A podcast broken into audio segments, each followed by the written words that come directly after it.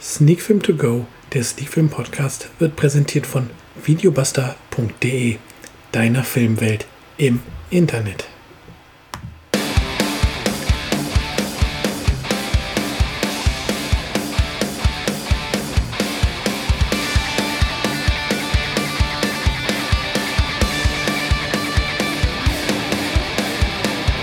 Es ist Sonntag und damit wieder Zeit für Sneak Film To Go, der Sneak Film Podcast heute mit Rocket Man.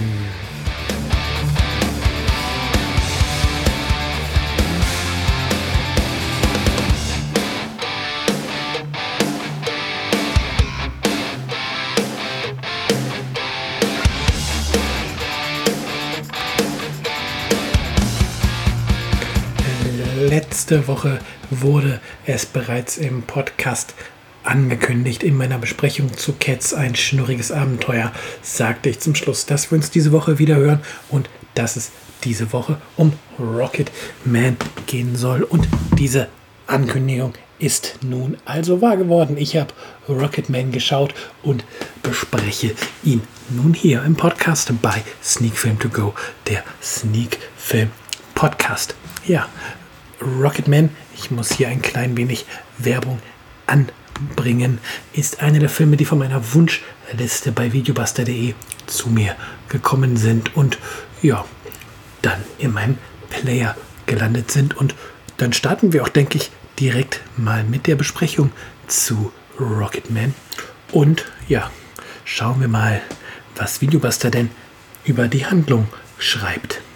Es ist schwer zu glauben, aber Rocketman ist der erste Spielfilm über das wechselhafte Leben und die Karriere des britischen Popmusikers Elton John.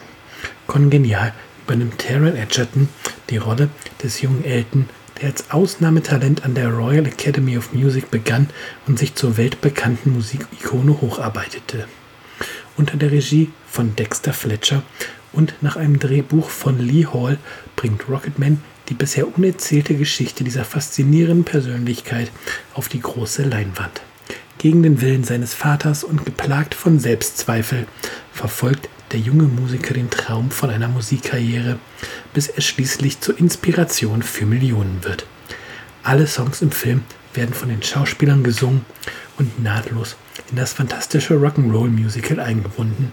Als Elton Johns Songwriting-Partner Bernie Taupin ist Jamie Bell zu sehen. Seine Mutter Sheila wird gespielt von Bryce Dallas Howard. Die Rolle von Johns langjährigem Manager John Reed übernahm Richard Madden.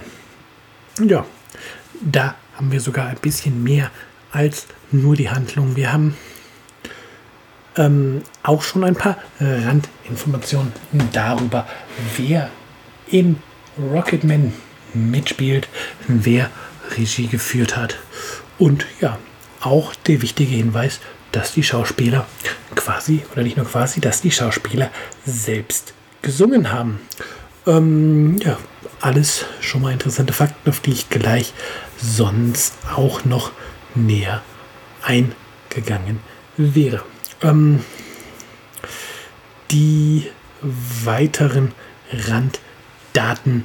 Wir haben eine Laufzeit von 121 Minuten. Der Film ist auf DVD, Blu-ray und auch als 4K UHD Disc erhältlich und hat von der FSK eine Altersfreigabe ab 12 Jahren gewonnen, äh, nicht gewonnen, bekommen.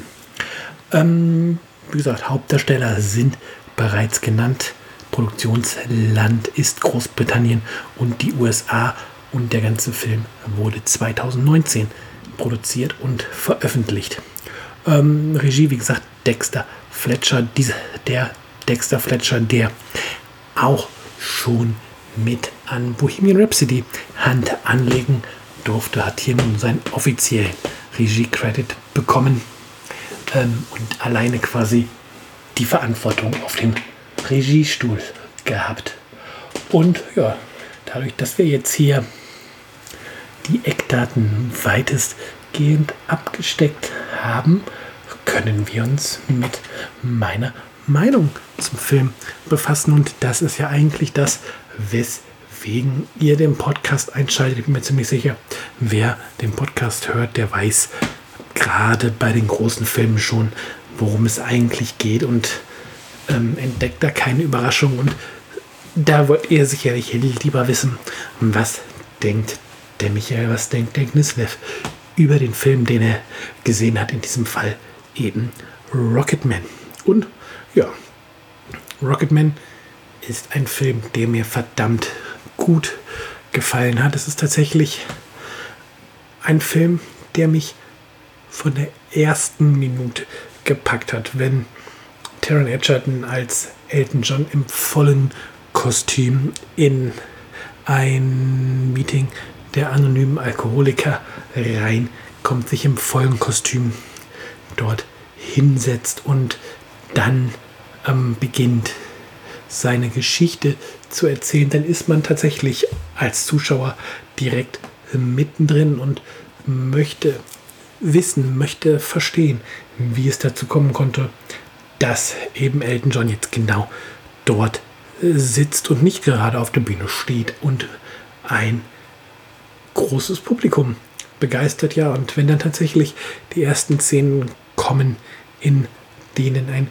junger Elton John ähm, in seinem Elternhaus gezeigt wird, wenn es relativ am Anfang eine Szene gibt, wo der Papa von ihm ähm, nach Hause kommt und die Oma von ihm seinem Vater quasi noch sagt, ja, der Junge ist gerade erst ins Bett, ähm, geh doch hoch, er freut sich sicherlich, dich noch zu sehen. Und ähm, wenn du ihm gute Nacht sagst und ähm, Elton steht oben am Geländer und hofft darauf, dass sein Vater hochkommt und der Vater sagt nur lapidar, ja, ich sehe doch, ich sehe ihn ja dann morgen beim Frühstück, ähm, ja, dann fühlt man mit dem kleinen Jungen mit, dann ist das ergreifend, dann, ja, dann denkt man sich, wie kann man einem Kind nur sowas antun? Und ähm, da setzt der Film auch schon früh ähm, die ersten ähm, Pfeiler in den Boden, warum ähm, Elton John später eben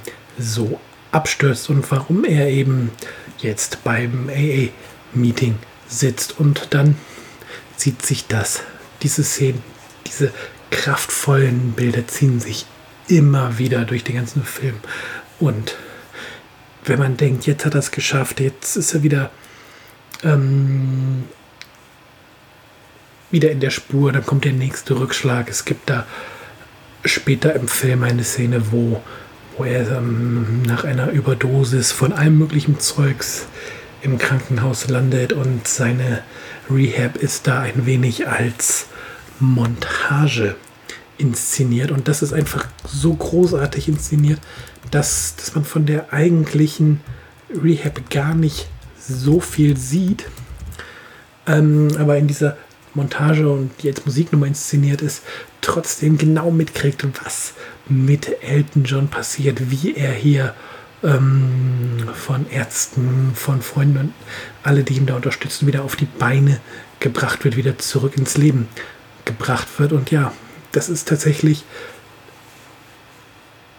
der Film strotzt vor Energie. Das ist, es gibt keine Szene, wo man das Gefühl hat, die hätte man weglassen können. Es gibt ähm, nicht irgendwie eine Gesangsnummer, wo man sich denkt, ja, warum wird jetzt hier gesungen? Es ist von vorne bis hinten ein wirklich guter, guter Film und der einzige Kritikpunkt, den man dem Film vielleicht zuschreiben kann oder dem ich den Film zuschreibe, ist, dass er ähm,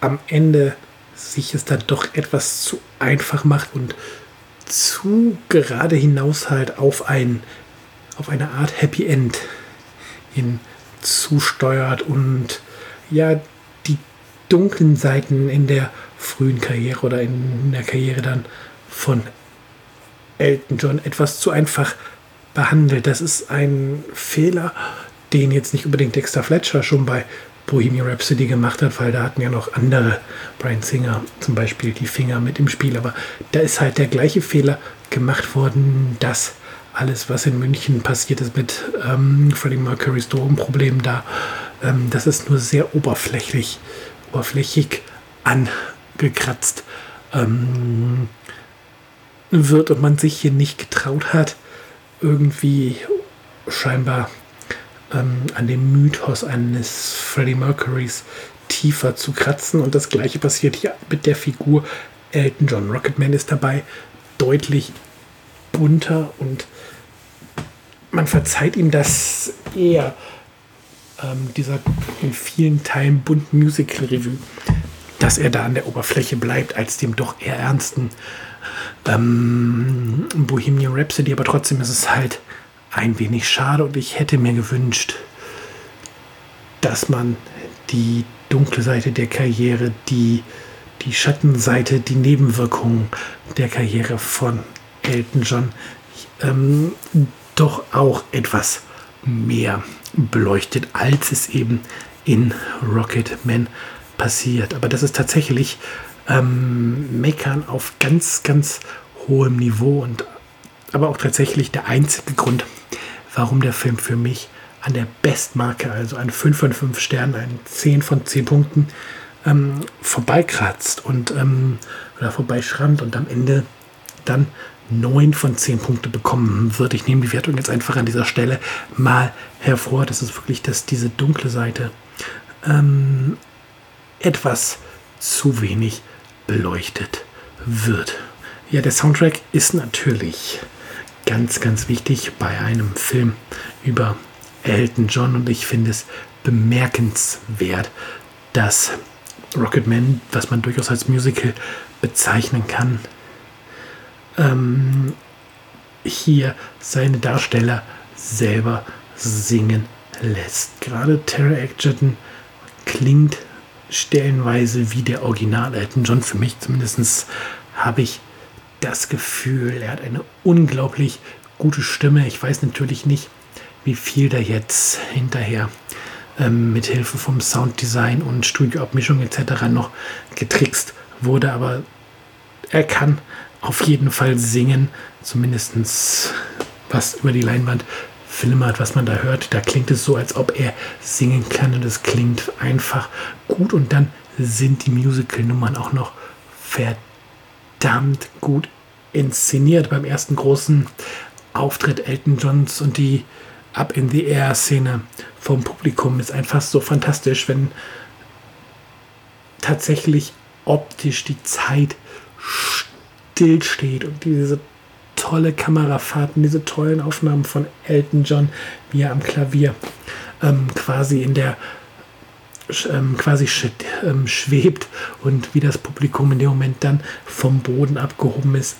Sensationell gut und sensationell ähm, bleibende Bilder. Also das ist, das ist eine Szene, ähm, die bleibt einfach hängen. Die hat man auch in einigen Jahren noch auf den Schirm, wenn man an Rocketman denkt. Und ja, auch wenn er sich später ähm, eine Überdosis Tabletten ähm, schmeißt und in den Pool stürzt, diese Szene, wo er dann auf sein jüngeres Ich trifft, was am Boden des Pools mit Taucheranzug ähm, und Piano sitzt und singt fantastisch. Und ja, es ist nicht von den Bildern her nicht das klassische Biopic. Von den Bildern her ist es ein Musikmärchen.